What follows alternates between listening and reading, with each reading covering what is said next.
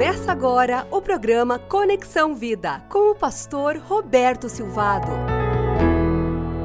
Segundo Coríntios 5:17 diz que se alguém está em Cristo é nova criação. As coisas antigas já passaram, eis que surgiram coisas novas. Quando surgem coisas novas, nós começamos a descobrir a libertação das obras da carne e começamos a experimentar na nossa vida o fruto do Espírito. Gálatas 5, 19 e 21 diz que as obras da carne são manifestas: imoralidade sexual, impureza, libertinagem, idolatria e feitiçaria ódio, discórdia, ciúmes, ira, egoísmo, dissensões, facções e inveja, embriaguez, orgias e coisas semelhantes. Eu os advirto como antes já os adverti. Aqueles que praticam essas coisas não herdarão o reino de Deus. As obras da carne são obras de arte do nosso pecado, obras de arte da nossa natureza humana. Elas produzem feridas na nossa alma e muitas vezes toda a nossa possibilidade de viver um presente ou um futuro abençoado está sendo destruído por essas obras da carne. A palavra de Deus nos promete que nós podemos sim experimentar libertação pelo Espírito Santo de Deus e podemos sim, como Gálatas 5, 22, 23 diz, podemos experimentar o fruto do Espírito que é amor, alegria, paz, paciência, amabilidade, bondade, fidelidade, mansidão e domínio próprio. A sua família pode ser marcada pelas evidências do poder de Deus, que são fruto da ação do Espírito Santo de Deus, que nos convence do pecado, da justiça e do juízo, e que nos guia em toda a verdade. João 16,13 diz que quando o Espírito da verdade vier, ele os guiará a toda a verdade. Jesus é o caminho, a verdade, a vida Ninguém vem ao Pai senão por Ele. E conhecereis a verdade, e a verdade vos libertará.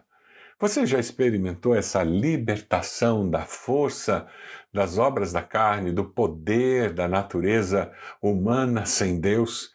Você tem experimentado andar em novidade de vida? Você tem sido curado das marcas que as obras da carne deixaram na sua alma?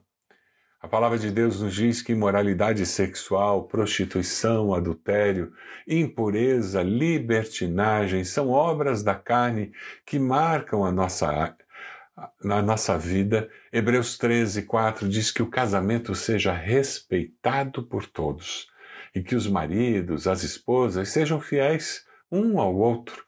Deus julgará os imorais e os que cometem adultério. Você tem sido escravizado por adulterar emocionalmente ou fisicamente, traindo o pacto, o compromisso feito com seu cônjuge. Arrependa-se hoje, abandone esse pecado, volte para os caminhos de Deus. Quem sabe você tem pecado com com pornografia, uma dificuldade tremenda que a nossa atual geração tem enfrentado de maneira absurda através da internet. Muitos têm se tornado escravos da pornografia. Quantos esposos e esposas não conseguem ter prazer no leito conjugal porque têm mais prazer sozinhos com imagens na tela de um computador? Isso é diabólico, isso não é natural. Deus não criou o ser humano para ter satisfação sexual dessa maneira. Há alguns homens e mulheres que, infelizmente, são viciados em pornografia na internet. Se você luta com esse pecado, eu quero desafiar você hoje, nesse momento, a procurar ajuda. Procure alguém de confiança, confesse o seu pecado, peça para que essa pessoa caminhe com você e cobre de você uma mudança de atitude para que você ande em novidade de vida.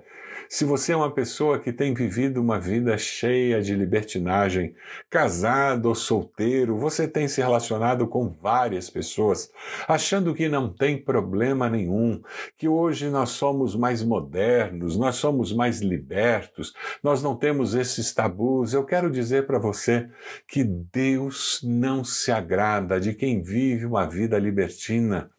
Sabe, a importância da vida sexual é tão grande dentro de um relacionamento conjugal que nós começamos a ver o estrago que ela produz quando não existem aqueles vínculos, aquele compromisso de vida. Você, por certo, já viu uma criança brincar, brincar com massas de modelar. E quando a criança está brincando com massas de modelar, ela pega um pedacinho da amarela, pega um pedacinho da azul, coloca em cima de um pedaço maior da verde, e mais adiante ele pega um pedacinho da branca e coloca em cima do, do pedacinho azul, e ela termina de brincar. E antes de guardar a massa, ela tira o azul, junta com o azul, tira o amarelo, junta com o amarelo, o branco, junta com o branco. Mas sabe o que aconteceu? Ela terá resíduo do azul no branco, do branco do azul, ela terá resíduos do amarelo no verde, do verde no amarelo, e não tem mais como aquelas massas de modelar serem uma cor pura. Isso é uma parábola do que acontece quando você tem relacionamento sexual com pessoas que não são o seu cônjuge. Você vai deixando um pedaço da sua alma na alma daquela pessoa, você vai deixando marcas na alma daquela pessoa e você vai carregando marcas da sua alma. Se você teve uma vida libertina, eu quero desafiar você a procurar alguém que possa orar por você e com você, para que você confesse esses pecados, para que você se liberte disso, você coloque tudo isso aos pés da cruz e encontre o perdão que só Jesus pode dar. As obras da carne nos falam também de idolatria e feitiçaria. Idolatria é qualquer coisa que toma o lugar de Deus na minha vida. Isso é um ídolo. E quando você coloca esse ídolo em primeiro lugar na sua existência, como centro da sua existência, você está praticando idolatria. A palavra nos exorta num dos mandamentos que nós devemos ter um só Deus e não podemos adorar a nenhum outro Deus. Ou, se você quer descobrir se você tem algum Deus falso na sua vida, olhe onde você está investindo dinheiro Olhe para a sua agenda e descubra onde você está investindo seu tempo e você descobrirá quem é o seu Deus. Se o seu Deus é o Deus do consumo, é o Deus do ganhar mais dinheiro, vá olhar sua conta bancária, o extrato da conta, o extrato do seu cartão de débito e de crédito e surpreenda-se com a importância e onde você está gastando dinheiro e onde você está juntando dinheiro. Se você tem dúvidas de quem é o seu Deus, olhe em casa e veja se existam, se existem alguma coisa ligada com feitiçaria. Porque a feitiçaria é consequência da idolatria. Porque nós temos ídolos em nossa vida, nós começamos a confiar neles e as superstições começam a crescer. Existem mulheres que levam peças íntimas do marido para ser benzida, para segurar o casamento, ou quem sabe traga uma garrafada para garantir que o seu casamento não acabe. Isso é obra da carne, isso é feitiçaria. Você tem feito isso? Uma sociedade sem Deus. Ela apela para as obras da carne para resolver seus problemas. Você quer um outro exemplo? Tem pessoas que colocam a vassoura de cabeça para cima para visi visita ir embora. Tem lugares que você planta na frente da casa, comigo ninguém pode, espada de São Jorge para proteger a casa. E quem sabe lá no balcão da loja colocamos um sal grosso com pimenta vermelha para evitar que pessoas venham aqui com olhar e estragar o meu negócio. Ah, você ainda está preso a essas obras da carne que são feitiçaria, mas Satanás é tão astuto que ele usa até a Bíblia para escravizar alguns dos filhos de Deus.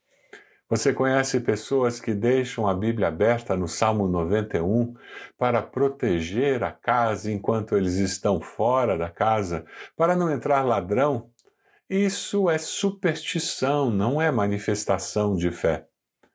Algumas pessoas enrolam uma fita vermelha no pescoço da criança para acabar com o mal olhado ou quebranto. Quantas superstições nós temos e quantos de nós ainda estamos presos a elas porque o poder do Espírito Santo nos dando libertação ainda não aconteceu. Deus está trazendo convicção ao seu coração que você precisa se arrepender. Aprenda a amar o Senhor, o seu Deus, de todo o coração, de toda a alma e de todo entendimento e você será liberto de idolatria. É o que Jesus diz em Mateus 22, 37. Você ama Deus acima de todas as coisas, acima de todo entendimento. Eu quero orar por você, pedir que Deus esteja ajudando você a conseguir caminhar e experimentar libertação dessas coisas. Cura, purificação, para que você possa experimentar a vida abundante que há em Jesus a nova vida que há em Cristo Jesus. Você pode orar comigo? Senhor, eu coloco esses amados ouvintes, amadas irmãs que nos ouvem agora, e eu peço bênção sobre cada um deles. Ó Deus, aquilo que o teu Espírito trouxe à mente deles nesse momento, aquele pecado que ficou claro na sua mente, nós vamos até a cruz de Cristo e eles depositam esse pecado ali e a nossa oração é de libertação. Senhor, se tem alguém que nos ouve que já foi liberto desse pecado, eu me uno a essa pessoa e dou glórias ao Senhor e rendo louvores, porque só o Senhor é Deus e nós somos gratos pelo teu grande amor e pela tua graça graça que traz libertação para todos nós. Nós oramos no nome de Jesus. Amém. Deus abençoe a sua vida, a sua família. Deus abençoe a sua igreja, que você possa levar libertação para as pessoas que estão próximas de você. Você